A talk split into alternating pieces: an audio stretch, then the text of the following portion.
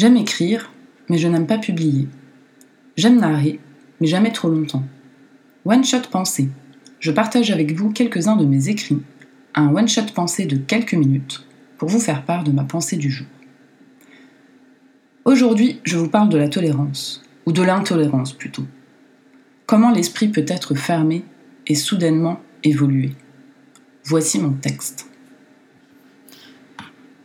Dernièrement, j'ai discuté avec une de mes amies les plus proches. On se disait Mais qu'est-ce qu'on était conne à l'époque? Traduire Qu'est-ce qu'on était intolérante à l'époque? Une fille en jupe, un arabe qui mange de la charcute, une fille dont on décrétait qu'elle était musulmane simplement parce qu'elle était typée et qu'on voyait boire une bière, tout le monde passait par le filtre de l'intolérance avant d'atterrir dans notre regard. Pourquoi? Subitement, on quittait nos quartiers de ZEP respectifs pour se retrouver dans le deuxième meilleur lycée de la ville. Bienvenue dans un autre monde. Autre code, autre habitude. Ça peut sembler tiré par les cheveux, et la réalité est peut-être moins clivante que ça, mais le ressenti, le sentiment de différence, la surprise, l'étonnement étaient bien là. Dans ces situations, le style vestimentaire occupe une place bien plus importante que celle qu'elle occupe aujourd'hui. Ce n'étaient plus des jogging TN et des Air Max qui défilaient devant nous, ce n'était plus non plus des chignons bien tirés sur la tête et des chaînes argentées à l'américaine. C'étaient désormais les jeans délavés et les escarpins, des coupes courtes et des cheveux méchés, même pour les garçons. Les filles et les garçons étaient amis. Nous aussi, nous étions amis avec des garçons au collège, mais nous étions nous-mêmes des garçons manqués. Inconsciemment, j'imagine qu'on se disait que ça ne comptait pas. On a fini par se rencontrer toutes les deux au milieu de l'année, en cours de portugais. J'ai été charmée par son jogging Lacoste vert. Ça me fait tellement sourire encore aujourd'hui. Par la force des choses et par notre capacité d'adaptation en tant qu'être humain, j'imagine, un être social avant tout, nous nous étions fait de nouveaux amis, chacune de son côté. De mon côté, j'ai persisté à refuser de porter un jean jusqu'à la fin de l'année, devant, j'imagine, l'incompréhension de ma mère. J'avais encore cette mentalité d'arriéré. Les jeans, c'est pour les filles faciles. C'est grave, je sais.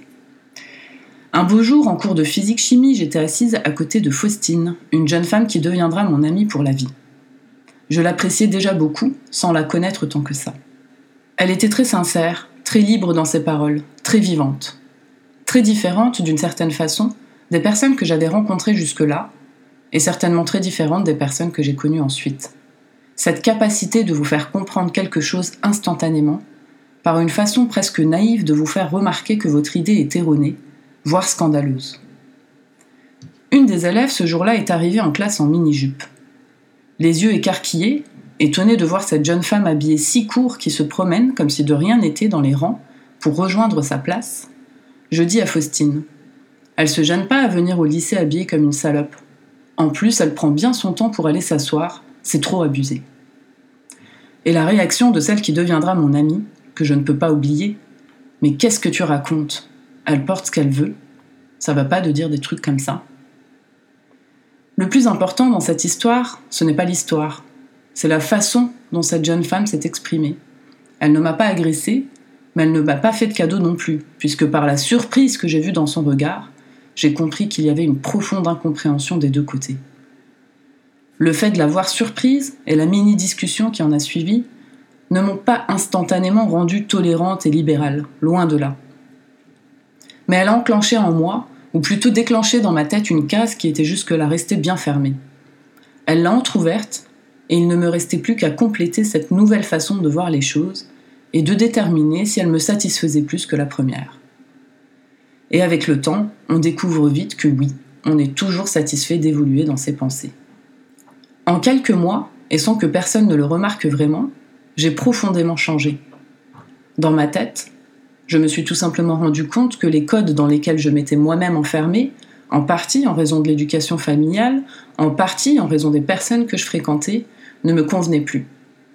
Évidemment, l'adolescence y est pour beaucoup. J'ai vite découvert que ce n'était pas beaucoup plus bienveillant ailleurs. Au lycée, nous étions de jeunes personnes. Au collège, nous étions complètement perdus. Le jugement se fait des deux côtés d'ailleurs.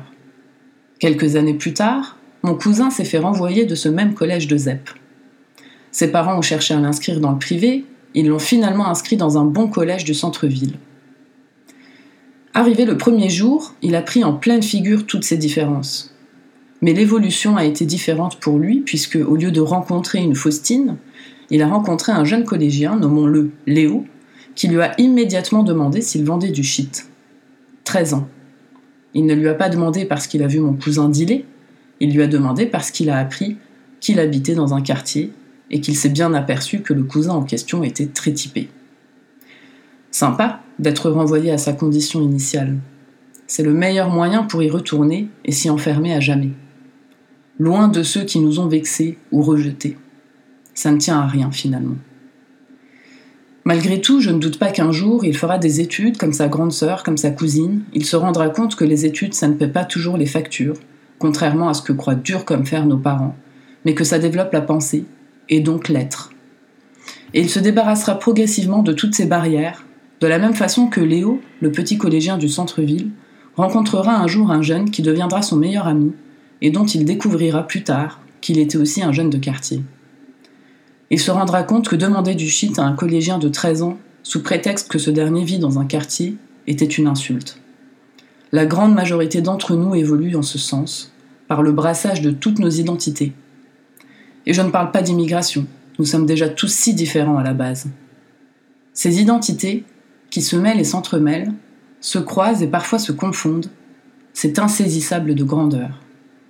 Pour la minorité qui reste bloquée dans ses névroses, il y a toujours le droit, et nous sommes si nombreux dans ce cas, si nombreux à être passés de jeunes intolérants qui reproduit des schémas dont on ne connaît même pas l'histoire, à jeunes adultes libéral concentrés sur sa propre vie plutôt que sur celle des autres.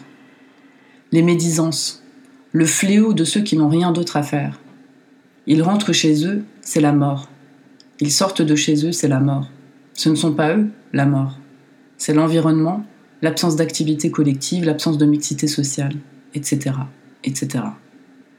On n'entend pas le voisin jouer du piano, on n'apprend pas que le voisin joue dans une pièce de théâtre. Les métiers des parents de nos amis ne nous font pas rêver. En fait, rien ne nous fait vraiment rêver. La seule source d'ouverture, c'est la télé. Et ce n'était jamais à nous de choisir. Rien de très stimulant finalement. En tout cas, c'est le ressenti que j'en ai. Ce processus intellectuel concernant les femmes et leur façon de se vêtir s'est enclenché à ce moment-là, et pas avant. En revanche, il s'est bel et bien poursuivi.